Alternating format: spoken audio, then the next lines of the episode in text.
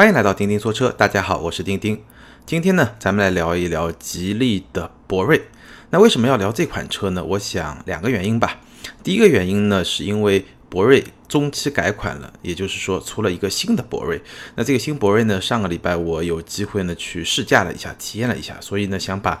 试驾体验的一些感受呢跟大家分享一下。但更重要的是，博瑞是一款话题车。确实，这款车从它两年多之前吧问世以来，围绕它有非常多的话题。但有些话题是吉利，它创造了很多营销的话题，比如说所谓的“最美中国车”。但是呢，在我看来，比这个“最美中国车”这么一个充满了营销和宣传，包括主观色彩的这么一个评价更重要的是，吉利博瑞是中国自主品牌。销量最好的 B 级轿车，它销量最好的时候大概一个月能卖四千到五千辆。我们当然可以看到，现在中国市场是 SUV 的天下，但是从汽车产品本身的含金量来说，一辆十四五万、十五六万的轿车，它的产品的技术含金量其实是会比一辆十四五万的 SUV 要更高。我们可以发现啊，对于主流品牌来说，B 级车基本上就是这个品牌顶梁柱的车型。比如说丰田的凯美瑞、本田的雅阁、大众的帕萨特，包括日产的天籁，这些车型都是这些主流品牌最最重要的车型，也是技术担当。绝大部分主流品牌是没有拿得上台面的 C 级车的。虽然大众有辉昂，虽然别克曾经出过林荫大道，但是这些车啊。都不是在市场上真正能够站稳脚跟的一些 C 级车，他们的存在有时候是品牌为了拔高自己的调性的一种作为，但在市场销售层面几乎没有取得成功的。唯一的例外可能是当年丰田的皇冠是一款比较成功的 C 级车，但是到了今天呢，它基本上也就沦为了一辆 B 加级的车，而且销量也今非昔比，基本上是没有站稳脚跟。那能够出 C 级车的呢，基本上都是豪华品牌。你会发现，二线豪华品牌它的顶梁柱的那个车型，往往就是 C 级车。比如说沃尔沃有 S 九零，比如说凯迪拉克有 CT 六。如果能出 D 级车呢，基本上就是一线豪华品牌，比如说宝马、奔驰、奥迪，还有雷克萨斯能出一个 LS，或者呢就是更高的品牌，比如像玛莎拉蒂有总裁，像保时捷有 Panamera，那这样的品牌能出 D 级轿车。那这么一个格局呢，你基本上可以认为是汽车江湖的一个潜规则也好，显规则也好，反正就大概是遵循这么一个规则，也是体现了品牌的溢价，你到底能够卖多贵的车，尤其是轿车。所以说，对于一个主流品牌来说，包括像吉利这样的主流品牌，包括中国很多自主品牌，基本上都是属于主流品牌。对这样的品牌来说，能够出产一款在市场上站得住脚的 B 级车是非常重要的。而这款车往往也就是品牌的一个顶梁柱车型。所以我觉得，对吉利来说，博越是用来赚钱的，而博瑞是用来支撑这个品牌的非常重要的一款车。但从市场的反应来说，没有博瑞在前面站稳脚跟，其实博。越恐怕你也很难想象它能够取得像今天这样的一个销量的一个非常好的一个成绩，所以博瑞就非常的重要，也非常的值得去说一说。那关于中国自主品牌的发展呢，我有一个基本的观察，这么多年，我发现中国自主品牌的发展，它的一种竞争的方式正在不断的进化。基本上呢，我把这种竞争的方式分为三个层次，第一个层次呢叫空价比。什么意思呢？也就是空间价格比，这是自主品牌经常用的一种竞争手段。也就是说，我造的车啊，一定要比合资品牌的对手更大。同样的价格，我一定要比你大，甚至我比你便宜一点，我也一定要比你大。这个叫空价比一定要高。事实上呢，这种竞争手法，中国自主品牌在用，合资品牌在用，甚至豪华品牌也在用。因为我们知道有中国式的加长，只是说。这种竞争手法，自主品牌会用得更加的极致。呃，对于合资品牌和豪华品牌来说，它可能就是加长，比原来的车可能加个十公分，差不多这么一个概念。但对自主品牌来说，它的玩法可能就是我直接给你造更高一个级别的车，但是卖更低一个级别的车的价钱，这个叫空价比。这个是第一个竞争的层次，那这个层次呢？我记得大概七八年前，自主品牌刚开始比较认真的做轿车的时候，用的都是这么一种手法。时至今日呢，他们还在用这样一种手法，这是第一个层次。那第二个层次呢？你可以把它叫做是性价比。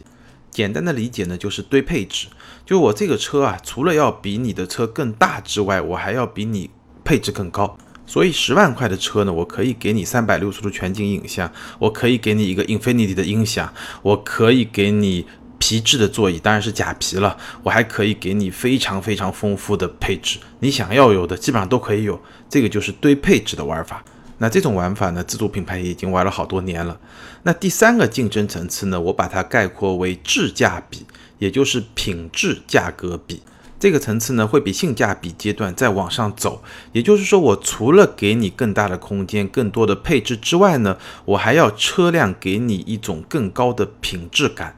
那这种感觉呢，是在最近这一两年，自主品牌一些比较优秀的车型能够开始做到的，包括内饰的品质感，包括外观设计的品质感，也包括行驶质量、驾乘品质的品质感。我觉得只有从这个阶段开始，中国自主品牌才真正是上了牌桌。而吉利博瑞呢，我觉得是一个非常值得研究的案例，因为毕竟它进入的不是说占据了一个风口的 SUV 的市场，而是一个更传统的 B 级轿车的市场。而且我刚才说了，B 级轿车往往就是一个主流品牌的台柱车型。好，接下来我们呢就来仔细聊一聊我不久之前试驾的这款中期改款的博瑞，看看它在我刚才提到的三个层次的竞争中到底达到了一个什么样的水准，同时看一看它和一线的主流品牌 B 级车相比，差距到底在哪里，到底有多大。新博瑞的外观呢，其实和中期改款前的差别不是特别大。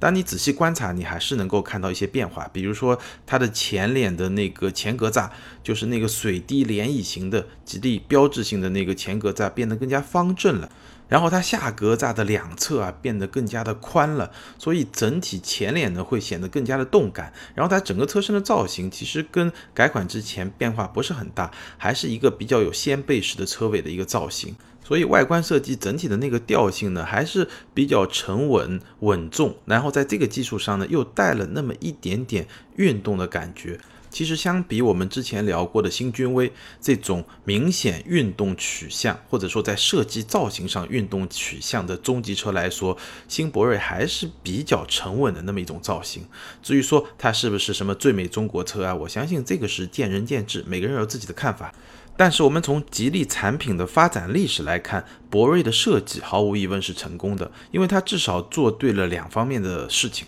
第一呢，就是它整个车身的比例是非常的协调的。那如果你对汽车设计稍微有一点了解，你知道一辆车设计中第一要素就是比例，因为它的整体的比例还是给人一种比较稳重大气的这种感觉，所以这辆车设计出来就不会很难看。第二呢，就是博瑞这款车啊，为吉利这个品牌奠定了相当多的品牌设计的基因，包括它的前格栅的造型。从这个角度来说呢，也是非常成功的。所以不管它是不是最美中国车吧，至少它的设计肯定是一个比较出色的设计。我相信这一点没有什么太大的疑问。空间，我们刚才说空价比它的空间怎么样呢？空间非常的宽敞，一辆 B 级车基本上是做到了接近 C 级车的空间，本身它车身的尺寸也已经接近五米了。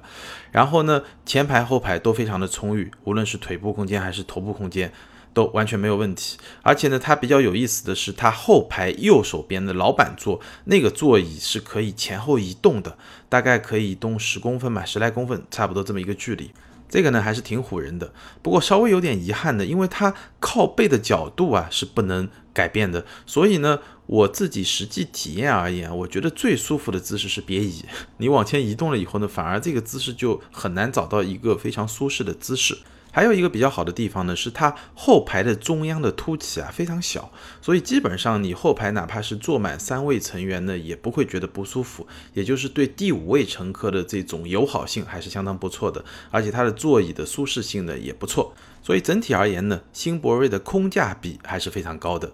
但是呢，在空间的利用方面呢，新博瑞也有两个小问题。第一个问题呢是后备箱，它的后备箱的开口比较小，而且后备箱的空间也不大，而且呢它后备箱啊不规则，它的那个形状让本来就不是特别大的后备箱啊利用效率更低，这是一个小问题。第二个小问题呢是车内空间的利用，我感觉上效率不是特别高，主要表现在两个方面。第一个方面呢，它的前排中控区域是没有杯架的。而与此同时呢，车门上能够储物的空间也不大。所以虽然车内的空间很大，但是在挖掘这些空间的实用性方面呢，我感觉上吉利和一些老道的合资品牌，尤其是日本品牌相比呢，还是有那么一点点的差距的，需要去提升。然后它的内饰呢，整体给我的感觉呢还是很不错的，大部分地方使用的材质啊，包括它的做工的质量啊，包括一些按钮和旋钮的阻尼感啊，都还不错。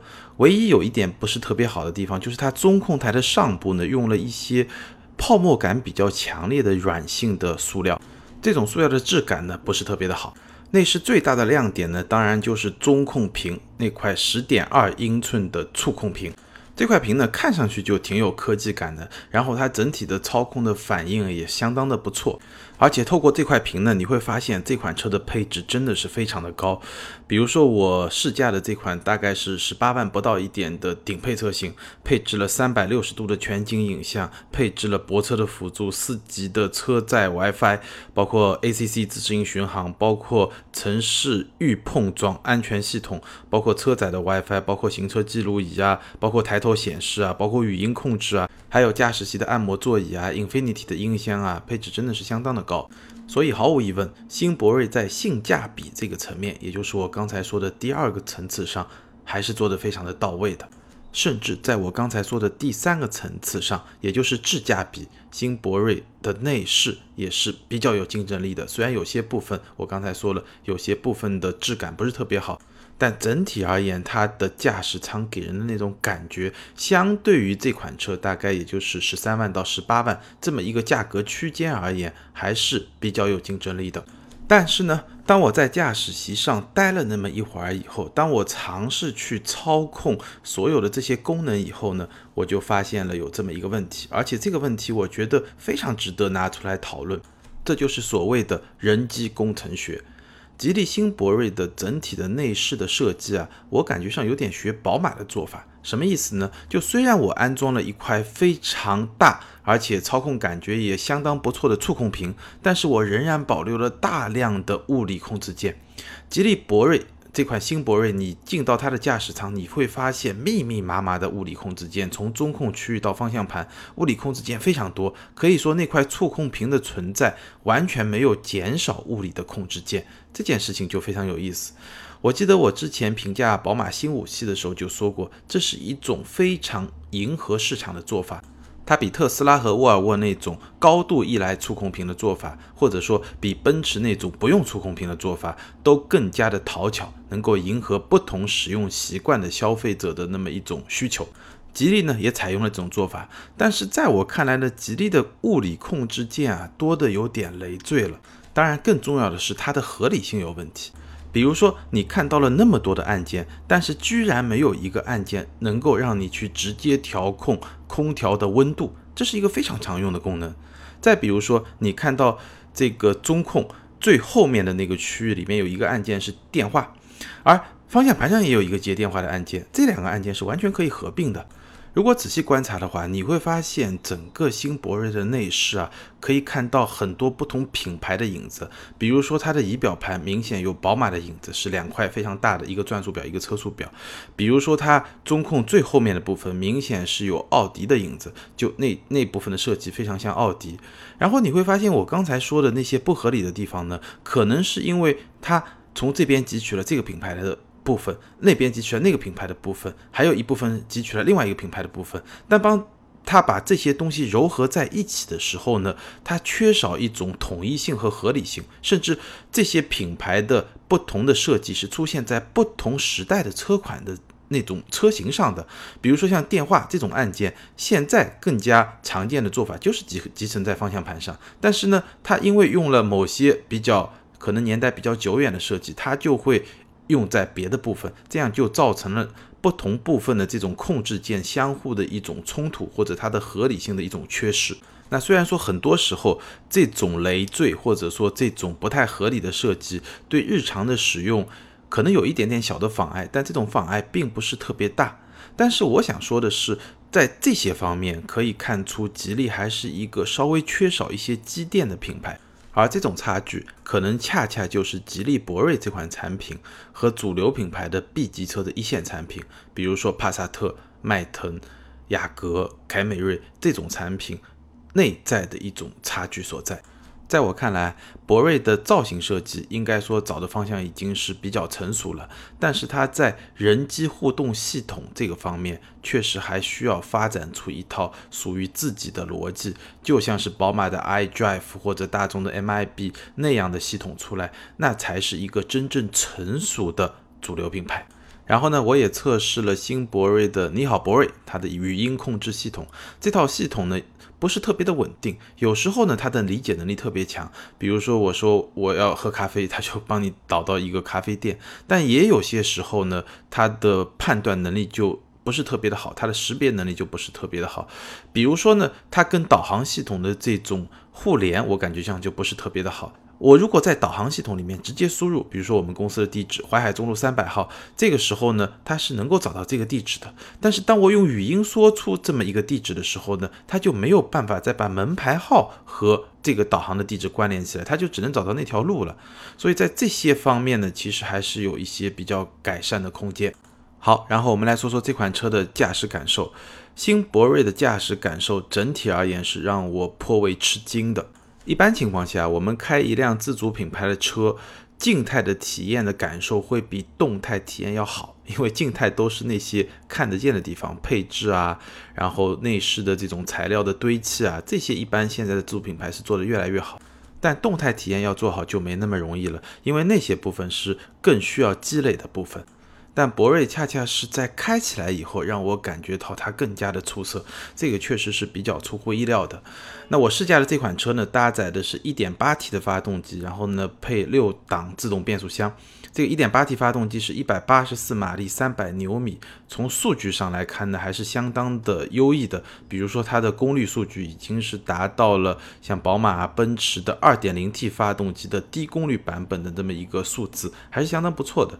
但整体开起来的感觉怎么样呢？就是你刚起步的那个阶段呢，当你油门踩的不深，涡轮还没有起来的时候，你是觉得动力稍微有那么一点点偏弱。然后当涡轮起来以后呢，你会觉得这个动力完全就没有问题。在普通模式下，我觉得可以用“够用”这个词来形容是比较确切的。那如果你用一个运动模式，让它的转速始终保持在一个较高的水平的话，这个时候你会发现它的动力还是有那么一点点激情的。所以整体来说，用一个 1.8T 驱动一辆接近五米的比较大的 B 级车，有那么样的一个动力的表现，我觉得是可以满意的。然后这款六档自动变速箱呢，它的调教会比较偏向平顺，也就是它的换挡速度不快，但是平顺度足够的好。所以整套动力系统，除了你在标准模式下刚起步的时候会觉得不是那么的有激情之外，整体而言动力输出的质感还是可以的。但真正让我印象非常深刻，或者说会给出一个比较高评价的是它的行驶品质，也就是说它整个底盘的那种调教的感觉和转向的感觉。首先，它的方向盘是稍微有点偏大的，然后转向的手感是偏轻的，可能会比奥迪那种柔柔无物的转向稍微重一点点，但整体也是偏轻的。但是虽然轻，中央部位的虚位却非常的小。当你打过去方向以后呢，整个车身会比较敏捷，或者说比较轻快的来响应你的这个反应，这种操控的感觉还是相当的不错。然后它的底盘呢，也是偏向舒适的一种调教，拥有不错的滤震效果，在经过一些比较大的坑洼的时候呢，那种过滤也比较干净的利落。与此同时呢，我刚才说了，它在转弯的过程中呢，又能够提供不错的支撑性，所以这套底盘系统带来的那种行驶的质感是让我比较出乎意料的。虽然改款之前的博瑞我也简单的驾驶过，也乘坐过，但是改款之后的博瑞在行驶质感这方面确实给我留下了非常深刻的印象。虽然你很难说它已经比迈腾。比雅阁做得更好，但是至少我觉得在行驶品质的这个层面上，吉利博瑞这款车它和一线主流品牌的 B 级车相比，差距已经非常非常小了。或者我们从质价比的角度来说，它的行驶品质已经明显是一个加分项了。最后，我们根据我在开头提出的三个层次的竞争法则来做一下总结。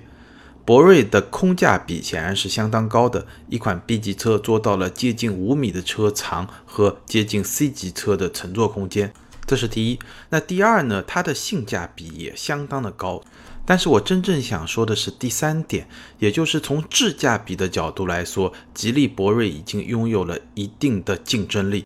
无论是从外观的造型设计，还是内饰质感的营造，尤其是行驶质量这几个层面上来看，都是如此。但是我们也不能忘记，吉利博瑞在那些需要机电的方面，与主流的一线产品还是有比较明显的差距，比如车内空间的合理挖掘。比如人机交互系统的合理化设计等等等等，在我看来，这恰恰是吉利和像丰田啊、大众啊这些国际主流比较领先的品牌之间的一个非常重要的差距。当然，从产品层面，我们还能注意到一些别的差距，比如说。毕竟吉利博瑞它的这个价位区间是在十三到十八万这么一个价位区间，所以相比于 B 级车市场上那些能够卖二十来万的那些产品而言，它的材质的选择还是会有一些差距，这是第二个层次上的差距。那第三个层次呢？吉利博瑞和 B 级车的一线产品之间的差距在于。